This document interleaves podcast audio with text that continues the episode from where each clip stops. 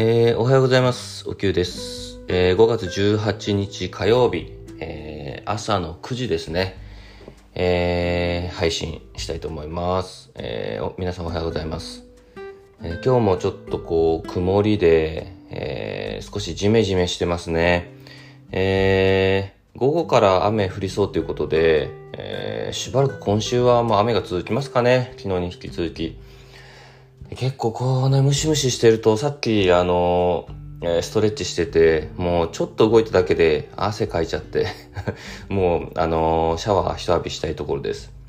ですがその前に配信を 収録しております。はい。えー、っとですね、今日は何話そうかなと思ったんですが、えっと、まあ、例えばね、こういう雨の日とか、まあ、あのー、単純にこう、コロナの影響でステイホームしてる人も多いと思うんですけど、あの、まあ、皆さん仕事の合間とか、あの、家でやんなきゃいけないことの隙間で、皆さん何してんのかなと思って あのまあ僕もこう自分で何してんだろうって改めて考えてみたらいくつかあるなと思ってトピックが。なのでちょっとそのあたりを、えー、話していこうかなと思うんですが、えー、最近まあ大きく、うんまあ、大きくというか 3つぐらいあるかなと思っててだいたい朝の仕事をする前まあストレッチした後ちょっとコーヒー飲みながら仕事始めるまでの時間っていうのがあるんですけど、まあ、いろんなことをこう考えたりする時間に当てたりもするんですが、あの、結構最近はあの、勉強の復習というか、あの、したりしてます。えー、特に、あの、例えばワイン、あの、ソムリエの資格取ったのって僕2009年で12年前なんですよね。あのもうその頃から今ってもう全然その情報量が違いますし、すごくアップデートされてることも多いですし、あのまあ、改めてちょっとこうワイン熱が再燃してきたっていうのもあるんですけど、あの、いろいろこうワイン試してみると、やっぱ全然その頃覚えてた知識とか飲んでたものが結構変わっていて、ちょっとこれはまずいなと思って、まあ、単純にね、こう趣味でなら、あの、まあ、いいのかもしれないですけど、やっぱり僕も仕事としてこうワインと触れる機会もあるんで、やっぱり最近の情報知らないことっていうのはすごく怖いなと思って、で、なおかつやっぱり、あのワインの面白さっていうのをね、改めて再発見しているところなんで、ちょっとこう情報もアップデートしないとなと思って、あの、テキストを買ってちょっと勉強したりしてます。はい。あの、最近はちょっとイタリアワインを復習してまして、あの、2008年とか9年とか勉強してた当初はもう結構すっ飛ばして やってきたというか最低限しか覚えなかったんで、あの、あまりの変化にちょっと驚きながら、でもなんか今はその試験のためとかではないんで、まあ楽しみながらというか、あの、イタリアのこう20種あるいろんなこう、えー、特色を見ながら勉強しながら、なんかこういうとこ行きたいなとか、いつかは遊びに行こうかなとか、こんな料理食べようかなみたいな こうなんかいろいろこう、頭の中妄想しながら勉強してます。はい。まあ、しばらく続けられたらいいなと思ってますね。はい。で、勉強つながりだと、もう一つあの、僕、温泉ソムリエっていう温泉に特化した資格を持っていて、まあ本当にその最低限の知識というか勉強で取れる資格なんで誰でも取れるんですけど、ただやっぱり結構温泉好きで、あの、旅行った時にこう、成分分析表っていうのを見るのが、あの、趣味みたいな感じなんですけど、それもやっぱりちょっと時間経っちゃってて、それも多分何年だろうな、7、8年ぐらい経ってて、やっぱりこう忘れてるんですよね。その成分についてとか、どういう効能があるかとか。ちょっとこれもちょっと復習して、あのー、やっぱ今後ね、もっと旅を増やしていきたいですし、あの、いろんなとこ行っていろんな発見をしたいなっていう中で、あの、自分の中でもちょっとこう、もどかしいところがあるんで、少し勉強、復習をしているところですね。はい。まあなんか、基本的に学ぶことは好きなんで、あの、まあもう一つね、あの、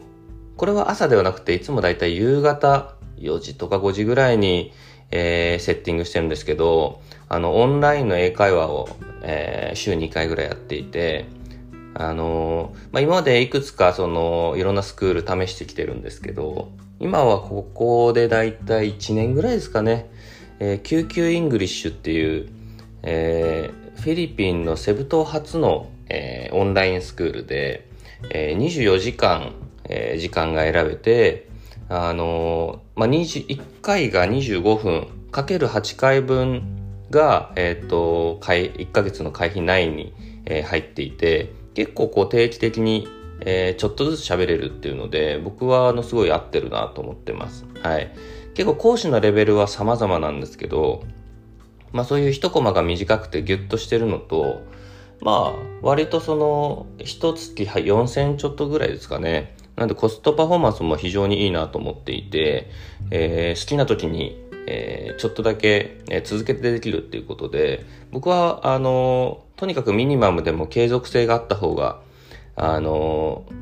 まあこういうことはいいかなと思っていて、まあ1年前、要は始める前よりも、あの、まあいろんな先生、あえていろんな先生をこう試してるんで、あの、いろんな癖がある中で、まあ四角くしながら、あの、知ってる単語から、えー、なんだろ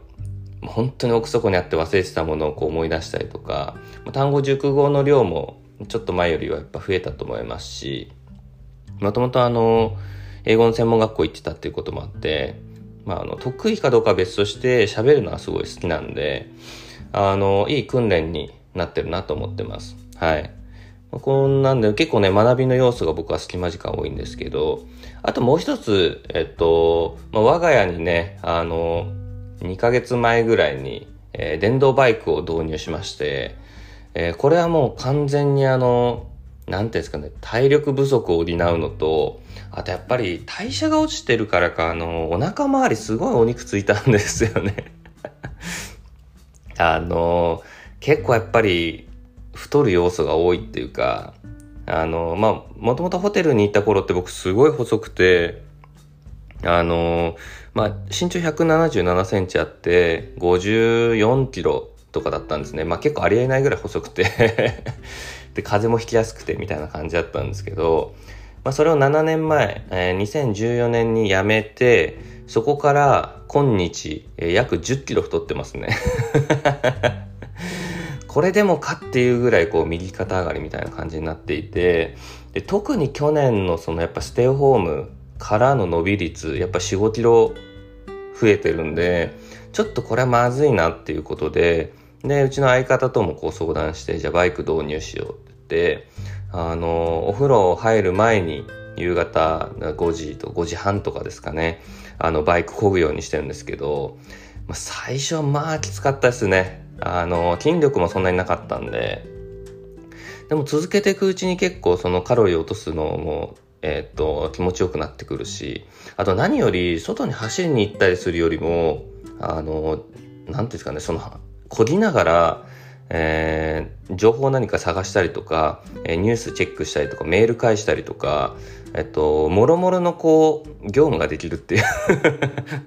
一石三鳥ぐらいできるっていう、結構これ、バイクっていいなっていう、まあ、そこが一番の僕は利点だなと思いながら使ってるんですけど、まあ、同時に、あの、まあ、そのせっかくバイク工具からやっぱ食事制限を若干しないとなと思ってて、まあ、昼よりどっちか炭水化物は抜くようにはしてますね。うん。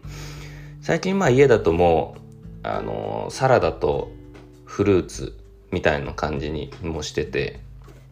夜はまあ普通に、普通に食べるご飯と、えー、納豆と料理とみたいな感じで、まあ普通に食べてますね。なのでちょっとこう、まあね、ステイホーム期間中ってどうしてもやっぱ外に出にくくなるんですけど、まあ少しやっぱり運動しないと、えー、体には悪いなっていうところで、えー、やっております。まあ、主にね、こういう運動と学びみたいな ことを隙間時間でやってますけど、まあもちろんね、それ以外、あの、相方との時間とか、